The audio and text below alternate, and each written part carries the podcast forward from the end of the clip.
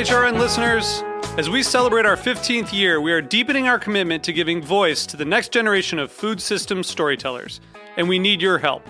Our internship and fellowship programs help activate new possibilities for underrepresented and underestimated young people through experiential journalism, audio engineering, and production training.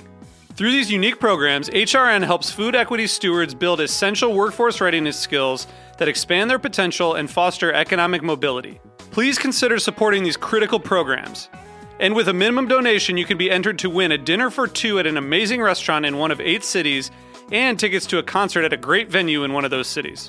We have incredible partners across the country who have donated, as they also share our passion for helping to educate the next generation of food systems storytellers. Check out heritageradionetwork.org slash 15 to donate and enter to win today. That's heritageradionetwork.org slash 15 to donate and enter to win today. And make sure you donate before March 31st. Thank you. This episode is presented by Shaxbury Cider. This week on Meat and Three, we bring you stories about the coldest, darkest season. We start in a California vineyard. It's cold, but it's wet and things are still alive. There's a lot of life in this soil. We explore two frontiers of cocktail culture luxury ice and the rise of non alcoholic drinks. The rocks traditionally becomes 25% of your drink's volume, and as such, it imparts smells and tastes. And we investigate the risks facing New York City delivery workers during the harsh winter. In the wintertime, after two hours of biking, it's quite easy actually for the bikes to spin upside down or slips or slide. Tune in to this week's episode of Meat and Three. That's M E A T plus sign T H R E E for some food for thought to sustain you through the dead of winter. Subscribe wherever you listen to podcasts.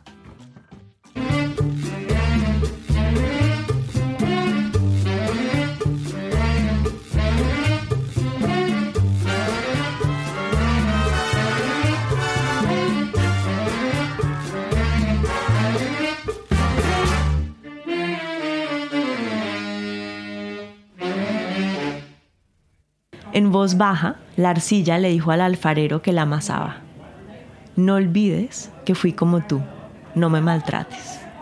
Esta es una frase de Omar Khayyam y es de 1100 antes de Cristo.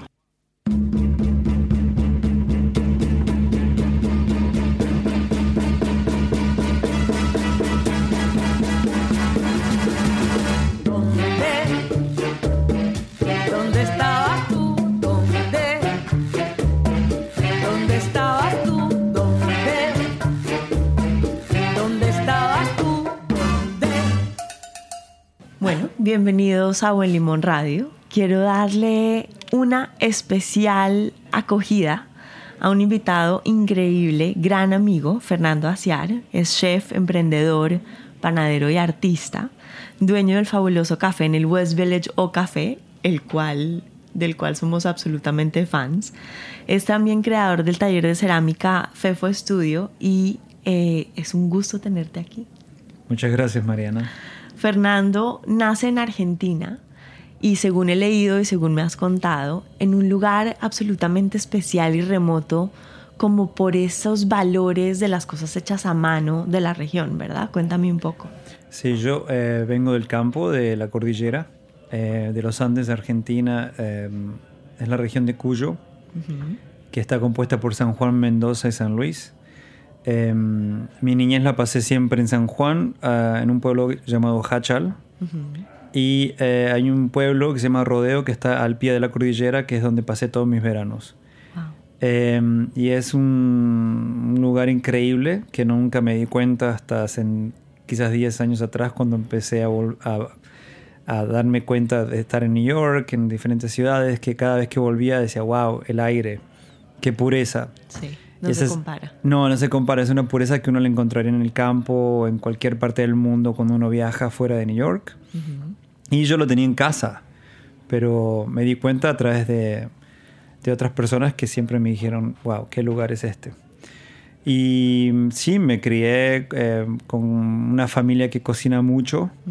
Eh, mi abuela, mi madre, eh, por ambos lados teníamos supermercados y granjas. Y me crié en las granjas, en el tractor y todo eso.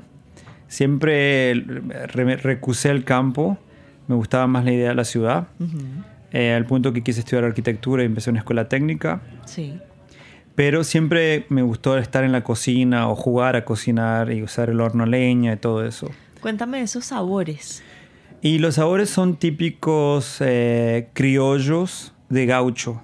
Eh, es una combinación eh, del, del español, porque el pueblo de San Juan es todo España, eh, diferente a Córdoba, que es más eh, italiano, por decirlo así. Entonces toda la cultura viene de España. Y mi familia viene toda de eh, Salamanca y Toledo. Entonces la alimentación fue básica repetición de la Ancestral, cultura ancestral digamos. de ellos.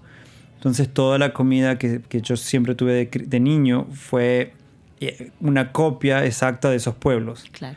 Y cinco mujeres, en ese, bueno, siempre fueron mujeres cocinando, no sé qué. Sí. Cinco mujeres haciendo eh, mermelada o haciendo tamales. Dulce de leche. Dulce de leche al, al- al fuego, a la leña viva. Qué em, espectáculo. increíble con el aroma ahumado. eh, pan casero. em, el río que estaba al lado que siempre buscábamos are- eh, arena para hacer las tortas. Em, en la arena con fuego arriba, que se llaman raspaditas o tortas al rescoldo, que son ideales para tomar con mate. Es una cultura que, que yo no la vivo más ahora, pero es, el- es lo que yo soy. Por eso las cerámicas vienen porque con la evolución de abrir restaurantes y cafeterías y haciendo tanto trabajo en un mundo fuera de- del campo, un un mundo más en la ciudad, me volvió al campo un poco. Es como que sentí que yo venía de eso, que tenía que poner mano en la masa. Pero hiciste una parada técnica en Brasil en un momento dado. Mm. Sí. Háblame un poco de esa vivencia, un país tan distinto a Argentina. Sí.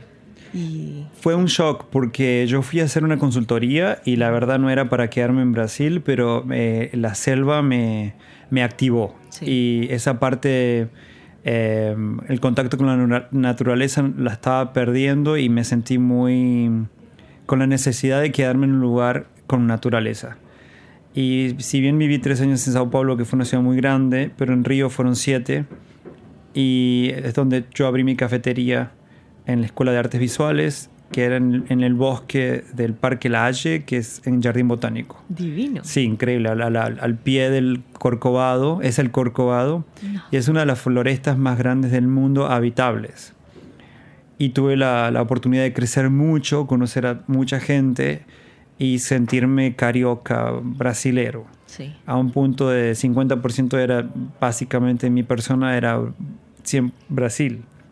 Eh, me inserí mucho en la cultura, políticamente y emocionalmente también. O sea, yo nunca pensé que me iría de Brasil hasta que vine a New York y fue un, un cambio que... ¿Qué año fue eso? fue 2008, en la recesión. Sí. Eh, y vine con, un, con trabajo, visa, todo, entonces fue como un cambio grande. Eh, necesitaba hacer otras cosas, pero jamás me di cuenta que iba a perder Brasil. No para siempre, pero lo perdí. Lo perdí y quedó atrás y mm, por eso O Café viene el nombre en portugués de o, el café, de coffee o café, es un artículo, Sí. eh, como el carro, Claro. eh, la casa. Pero también tiene una cosa muy poética que en castellano suena como oh café, es una cosa como que Sí. como que el sonido tiende a tener también una alusión algo como deseado, por lo menos así lo, lo percibo yo. Sí, es un, un artículo que, mm, es porque quizás francés o café o eh, muchas veces la gente pensó que fue en francés, pero no.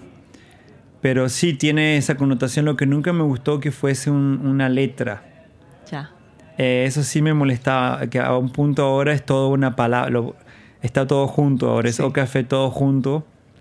Y, eh, y funcionó y es un nombre fácil y viene desde la cafetería que tenía en Brasil, que casi todo el tiempo mis amigos me preguntaban dónde estaba, esto no café, esto no café.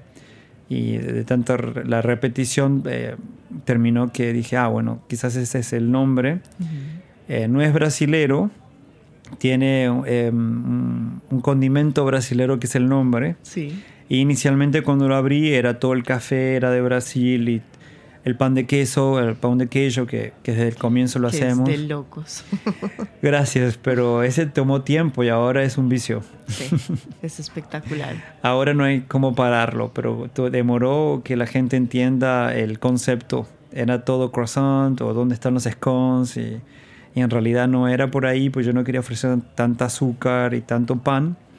Quería que el café tuviera el compañero perfecto, que es el pan de bono, que es el Claro. pan de queso. Sí, el pan de bono Sí. colombiano, increíble. Exacto, que va con el café, el queso, perfecto. Y como América es cheese and cheesy, eh, Mm, Salty, sweet. exacto, funcionó muy bien y, y los niños, claro, les encanta Sí. ese tipo de textura. Y como ya llevamos ocho años, hay niños que nacieron ahí y son adictos y vienen todos los días, todo el mundo, o sea, No, sí, me considero. Soy, soy, soy prueba. sí. Fer, cuéntame, pues es que ser em- emprendedor en Nueva York es muy difícil. Y tú llegaste con una valentía y estas historias de éxito son las que queremos contar aquí en Bolimón Ujú. Radio porque es absolutamente admirable. Mm. ¿Cómo fue? ¿Cómo decidiste, bueno, voy, vengo a Nueva York y abro algo mío? Muchas gracias. Eh, la verdad que tiene que ver con el espíritu. Creo que el espíritu eh, em- emprende de alguna forma. Eh, es la- las ganas de, de generar algo, de crear algo, de, de mantenerse vivo. Y bien, um, una edad muy pequeña, yo empecé a hacer cerámicas y ven- las vendía en el supermercado. Ujú. Tuve la oportunidad de trabajar desde los 12 años como cajero Sí. Eh, de hacer tortas y venderlos a, a- a los amigos de mis padres, de hacer eh, roscas de Pascuas y, y vender, de hacer todo tipo de cosas cuando tenía 12, 13, ca- hasta los 15, 16. Entonces eso es entrepreneurial, ¿no? Eso es emprendedor sin saberlo. del alma, eso no se Exacto. aprende, sí. Sin saber ya lo, uno tiene esa, esa energía, es algo, es algo que te pasa, que te genera en el cuerpo que necesitas estar haciendo algo. Y luego cuando empecé a trabajar con todos estos chefs y como cocinero y viajando por todos lados, me di cuenta que siempre necesitaba hacer algo mío, Ujú. que era muy importante ser, eh, expresarme de alguna forma.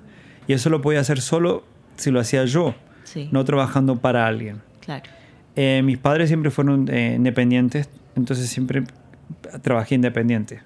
Eh, nunca trabajé para alguien excepto un chef por seis años o aquí y allá, pero siempre fue consultoría. En tus años formativos, además, siendo muy joven, Exacto. que era el momento de aprender de alguien. Exacto, trabajar en Tres Estrellas o trabajar en, en California como Chef Panis o Oliveto o Zuni o estar en lugares eh, con Francis Malman por, en Argentina y en algunas partes ahí viajando. Es como que necesitabas esa estructura Ujú. que fue el, eh, quien abrió la puerta para seguir haciendo el trabajo personal, ¿no? Propio. Propio. Eh, pero siempre me, me gustó hasta que me di cuenta que yo era creativo. Yo no sabía que era creativo, yo sabía que era curioso y que estaba buscando algo muy pasional. Yo siempre supe que era terriblemente pasional por lo que hacía, pero no creativo. Hasta que la- la- los dibujos o lo que yo estaba haciendo lo, lo empecé a, em- em- em, a plasmar en texturas, como eh, mis pinturas o dibujos los empecé a, a pasar en camisetas de, de los, de los empleados en Río, por ejemplo Ok. y coleccionaba máquinas de coser porque quería mm, aprender a, a hacer uniformes. Empecé a hacer eh, todo el staff, toda la ropa del staff, eh, eh, las cortinas y todo eso. Entonces, como siempre tuve curiosidad de, controlar, Sí, de controlar el mensaje. claro. A mí me di cuenta que quiero controlar el mensaje, no es que es ego, era controlar la, la- cómo se veían las cosas. Y ese deseo de hacer, ¿no? Como con tus Hacerlo. manos. Exacto. Y ahí me di cuenta que era artesano. Sí. Ahí me di cuenta, ah, bueno, yo no soy artista ni soy cocinero, soy artesano. Ah, me encanta. Y es como que te empiezas a descubrir, y eso a los 24, 25. Y después entrepre- entrepreneur. Y cuando me vine a New York, después de haberme dado cuenta de eso, en New York vine como manager de Il Buco, Ujú. eh, con trabajo para abrir alimentar y eso demoró un tiempo y me di cuenta que no podía formar parte de la máquina, que yo era un creativo, pero no podía, un e- no era una parte del esla- un eslabón de toda la máquina. Claro. Y, y me di cuenta y no quería frustrar a nadie, no quería hacer que nadie se sienta mal, pero no era para mí. Y me fui a un sabático y en ese sabático aprendí mucho sobre café, cacao, plantaciones y, y business plan. Eh, no tenía idea de cómo hacerlo y aprendí online a hacerlo. ¿Y a dónde te fuiste en ese sabático? ¿Cuál Ah, estuve por? Bahía mucho tiempo. Estuve por Espíritu Santo, por todo lo que es selva, Pernambuco, por todo lo que es plantaciones de café y cacao. Ahí me di cuenta em, lo que el cacao era, la planta, la fruta, cómo se hacía, el terroir. Y, y lógico descubrir que el cacao, que uno, el- la barra de chocolate que uno conoce europea, no es la barra de chocolate que debería de ser. Claro. Como es el café hoy o como los vinos naturales. Es una expresión de la planta, es una expresión de quien lo hace y no lo que el mercado quiere. Claro. Y todos hacen lo mismo hoy, o sea, estamos tratando de, de llegar a, la expresar lo más básico del producto, ¿no? Traer lo más, lo más que se pueda de la planta a la mesa. Sí. Y eso pasa mucho con café hoy. Eh, el cacao, el chocolate, lo- hay mucha gente que lo está haciendo.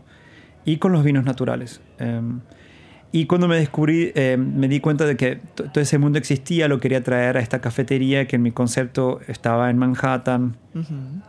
No fue tan fácil, encontré el socio. eh, El espacio. el espacio, casi abrimos y decidí no abrirlo ahí porque no me gustó la gente que estaba envuelta en el real estate. Y después fue un año en que trabajé y hice de todo. Y hasta que abrí el local de la, de la Sexta Avenida, hace ocho años atrás. Y lo construí todo yo. eh, y con el tiempo lo fui cambiando. Entonces es un lugar muy especial para mí porque tiene parte de mi sangre ahí. Sí. Es como no solo eh, lo voy a dar todo, sino que le di todo físicamente también y con mucho cariño. Y creo que el hecho de que una, un diner que estuvo por 35 años, Joe Jr., formó parte mm, de, de- de mucha gente, de la vida de mucha gente, Ujú. muchos momentos especiales estuvieron ahí. Y creo que esa energía se impregnó en el espacio. Sí. Porque inmediatamente yo abrí y siempre me fue bien. O sea, hay muchos proyectos que me fueron muy mal, pero ese proyecto siempre funcionó. Y no sé si tiene que ver con el trabajo que hacemos, pero tiene que ver también con la gente que lo hace al espacio. Y es como que yo me considero una persona que solo puso las cosas ahí Ujú. y todo pasó. Ok. O sea, es, está la gente, el staff, el producto, el ambiente. Y es un lugar mágico, no sé. Es mágico. Para es mí, mágico. Para mí, yo siento que es lo que los clientes me lo dicen todo el tiempo y yo lo siento mágico. ¿Dónde tú estabas, José Inés? Que ayer fue a buscar- This episode is brought to you by Shaxbury Cider, who believe cider can be daring, complex, and eminently drinkable. Located in Vergennes, Vermont, Shaxbury make a broad offering of ciders, from the bright and fruity rosé to inventive, small batch wild apple fermentation. Each fall, Shaxbury takes to the hills of Vermont to forage for the wild and forgotten fruit that make up their Lost Apple Project. Shaxbury, producer of the first American made Petnat cider, continues to experiment every year with limited edition ciders designed to spotlight locally foraged fruit. To learn more, visit shaxbury.com or follow them on Instagram at Shaxbury. Are you enjoying this podcast? Heritage Radio has plenty more. Hi, I'm Harry Rosenblum, and I'm the host of Feast Your Ears here on HRN. My show explores the world of food through storytelling. Every week, I talk with people inside and outside the food world about how experience has shaped what they eat and cook. You can find Feast Your Ears wherever you listen to podcasts and on heritageradionetwork.org.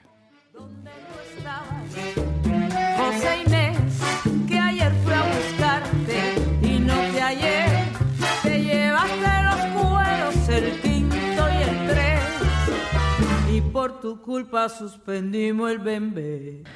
Leí una cita tuya en eh, Wallpaper Magazine de hace un tiempo en el que dices, es una traducción al español en el que dices, eh, se puede trabajar muy duro, pero hay que trabajar con alegría. Se puede trabajar duro y se puede trabajar con alegría. Esa frase me marcó mucho porque uno a veces asocia el trabajo duro como con el sacrificio, con y el trabajo duro con amor y con dedicación en with joy, que fue la palabra que usaste, pues creo que es el reflejo de por qué Café es lo que es. Exacto, y es una receta que no hay receta para un negocio en Nueva York. De un, lo- de un local a otro todo cambia. Pero si uno quiere vivir bien y vivir en armonía, hay que hacerlo con cariño, con amor y, y darlo todo. Así es. Porque mm, no- puedes tener 20 restaurantes, pero si no estás feliz, No es una cuestión de dinero, es una cuestión de, de compartir. Y uno tiene un restaurante porque quiere compartir lo que uno hace. Y si el ambiente es ideal, la gente comparte esas alegrías con uno y se impregna en el ambiente. Se contagia. Se contagia. Y lo más importante, cuando uno, eh, you walk in en un espacio, se siente el- al- a- alineado con todo. Si, puede ser muy simple el espacio, pero si la música está bien, la comida, el value que uno paga por lo que uno siente, eh, la calidad, el, el servicio amigable o, o honesto, real, eh, eso la gente lo ve. Lo ve y lo siente. Lo siente. Sí. Y uno prefiere volver a ese lugar siempre porque ahí lo hace como casa, como parte de uno.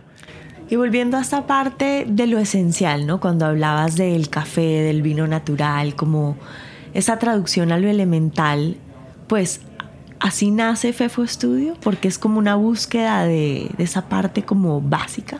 Sí, eh, FEFO Studio nació desde una frustración que tuve por cerrar, abrí 10 negocios. Uno que jamás pensé que me iría a ir mal y le entregué mucho, mucho tiempo y fue un golpe a, un golpe a la moral porque te- fue muy difícil, no era el ego, era la moral un poco. Eh, empecé a hacer las cerámicas porque me voy a conectar conmigo mismo Sí. y no cuántos lugares tengo y cuánto crezco, sino cuánto siento. Y empecé a hacer las cerámicas eh, para la cafetería. Y como vengo de em, high productive eh, por la cocina y es pragmático lo, lo que uno hace, em, es muy fácil generar cerámicas en escala. Claro. Generalmente un ceramista haría un, un producto uno por uno o es muy romántico. Y para mí yo cuando me sentaba al frente del torno hacía 12, 24, 36. Claro. Entonces mi pensamiento... pan. Como pan.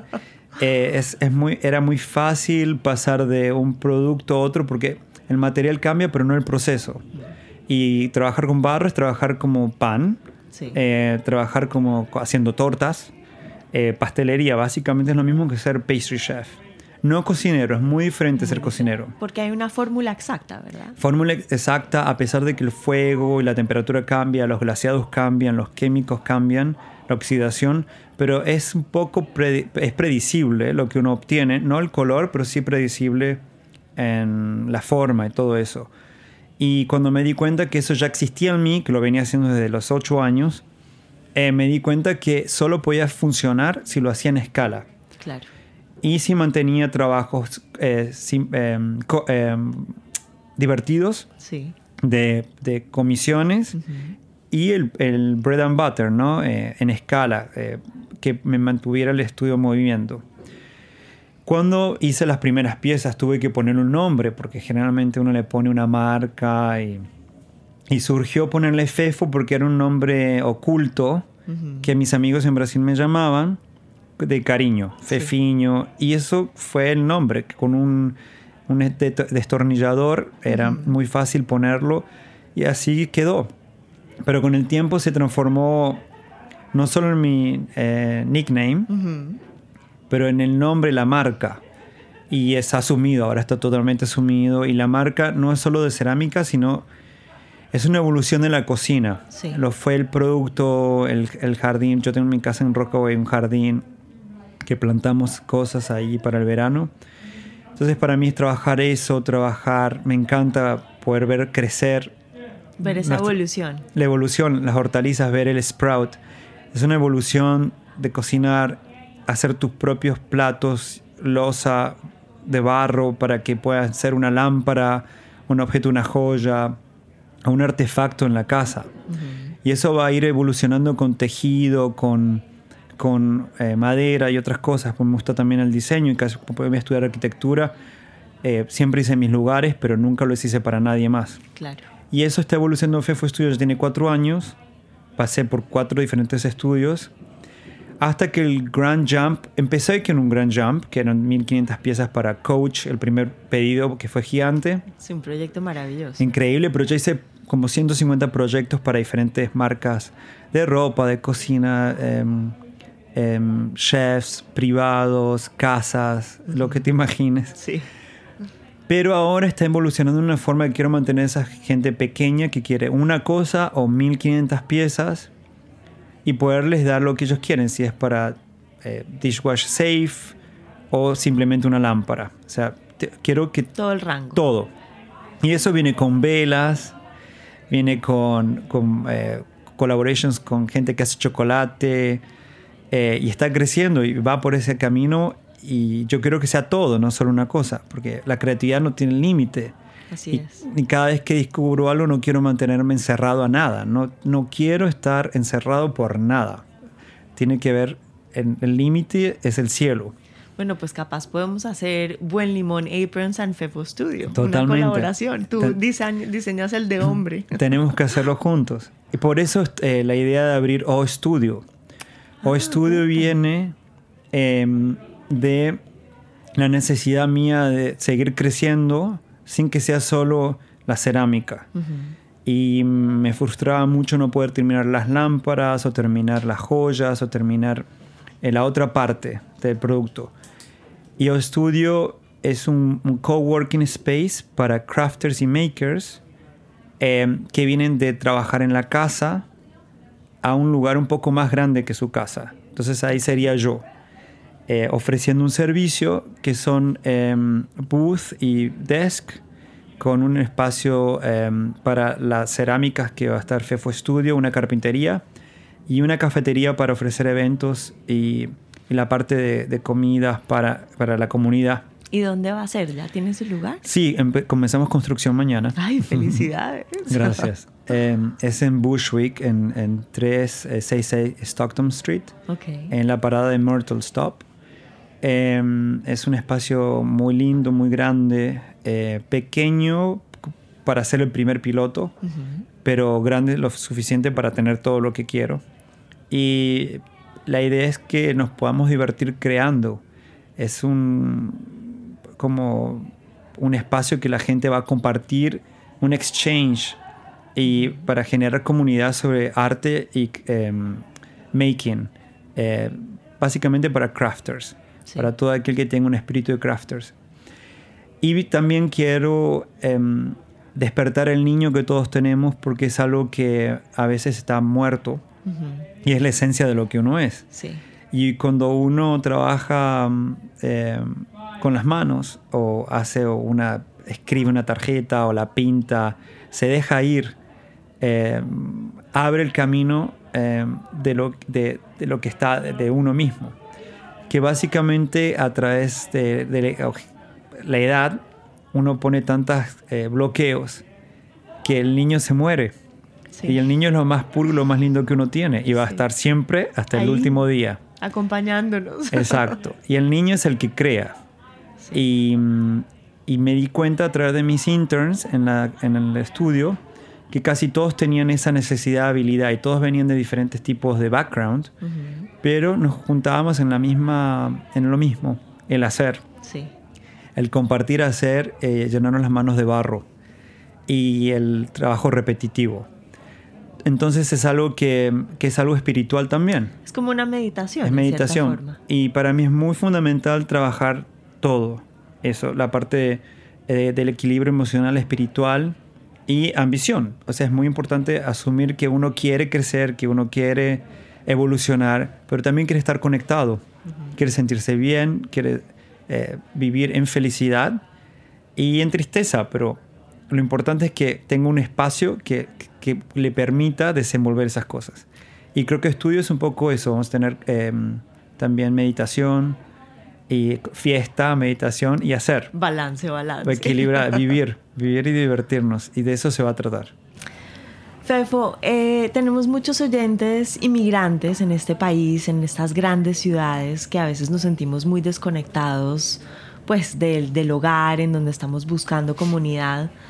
Eh, ¿Cuál es tu consejo para alguien que está empezando, que tiene trabajo en las cocinas, alguien que está aquí como forjándose un camino? Bueno, esta es la ciudad, eh, la mejor ciudad para crecer y para eh, proponerse hacer lo que uno quiera. No hay que tener nada, solo hay que ser. Eh, hay que darlo todo y eh, también un poco usar eh, la estrategia.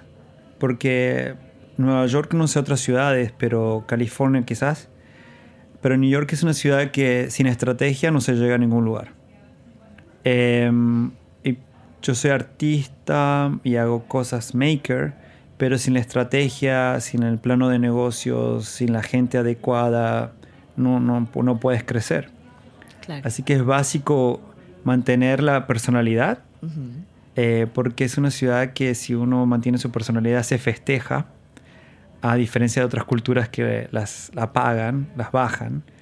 Em, Nueva York es un lugar que si uno es lo que uno es y tiene esa personalidad y sea lo que seas, pero es, es importante, ¿no? Sí, ser El- dueño de quien uno el es. su- es ser dueño de uno mismo, eh, que es lo, lo más grande que te puede pasar en la vida, vivir lo que uno tiene que ser. Y a partir de ahí, eh, ser honesto con lo que uno hace mejor, porque hay que hacerlo 100%, no lo puedes hacer a mitad. Sea lo que seas que decidas hacer, sélo 100% y tener estrategia. Porque hay muchos artistas increíbles con mucho potencial, pero si no lo saben vender, se quedan ahí No sirve de nada. no sirve de nada. Y el talento, yo creo que todos tenemos talento, todos. Más o menos, o lo despertamos de una forma u otra, pero todos tenemos un talento. Pero una vez que lo descubrimos, saber cómo venderlo. Porque si no se vende, no se, no se sale Claro. y no se llega a ningún lugar. Entonces hay que estar un poco a- a- alerta a, a- a- a saber sacar ese talento y saber exponerlo y no tener miedo. Tener miedo a haberlo no intentado, pero hay que intentarlo. Hay que intentarlo todo. Porque pensar que no lo intentamos y, uy, yo quería, bueno, lo hubieras Hubiera, hecho. Nada de eso existe. Y te digo, todos mis proyectos los hice sin dinero y con lo único que tenía en la cuenta. y con un empuje y unas ganas incansables. Sí, y las cosas vienen. Hay que mandar el, el- el mensaje que viene. Fe fue hablando de personalidad, esa cosa que te hace tú, tú. Yo siempre hago una ronda de preguntas inspirada pues en muchas cosas que he vivido y vamos a empezar y no puedes pensar lo primero que se viene a la mente, ¿vale? Ujú. Un color, Eh, azul. un lugar, Em, el verde, como la selva. un espacio, Em, un espa- tranquilo. una canción. Mm, Esta es muy importante para Diego. una canción. La verdad, te puedo contar algo. Como yo no canto y tengo tan mala voz, en mi eh, disposición mi- de este año es aprender a cantar. Wow. Así que quizás te lo digo la próxima Bueno, vez. la próxima Pero me gusta mucho la música, pero em, diría cualquier canción de, Omar Aportuondo, Sí. quizás, sí, Ok. que me llena de vida cada vez que la escucho. Mm. Y por último, una accenticidad. Em, los colores. De alguna forma, decir, así soy yo. Em, que a veces no es egoísta, pero es una forma eh, como excéntrica de imponerme. Decir, así es, así es como debe ser, o así es el, como visto, así es como estoy. Pero quizás es excéntrico, es como no alinearme a lo que la gente quiere o a lo que debería de ser. Pues así es Fernando Aciar, artesano, gran amigo, invitado en Bon Limón Radio en Bushwick, eh, New York. Fefo, gracias por estar aquí nuevamente. Esperamos oír noticias de tu nuevo emprendimiento, seguir leyendo sobre ti y aquí siempre bienvenido en Bon Limón Radio. Muchas gracias, súper divertido estar aquí. Thanks for listening to Heritage Radio Network, food radio supported by you. For our freshest content and to learn more about our 10 year anniversary celebration happening all year long, subscribe to our newsletter. Enter your email at the bottom of our website, heritageradionetwork.org. Connect with us on Instagram and Twitter at heritage underscore radio. You can also find us at facebook.com slash heritage radio network. Heritage Radio Network is a nonprofit organization driving conversations to make the world a better, fairer, and more delicious place. And we couldn't do it without support from listeners like you. Want to be a part of the food world's most innovative community? Subscribe to the shows you like, tell your friends, and please join the HRN family by becoming a member. Just click on the beating heart at the top right of our homepage. Thanks for listening.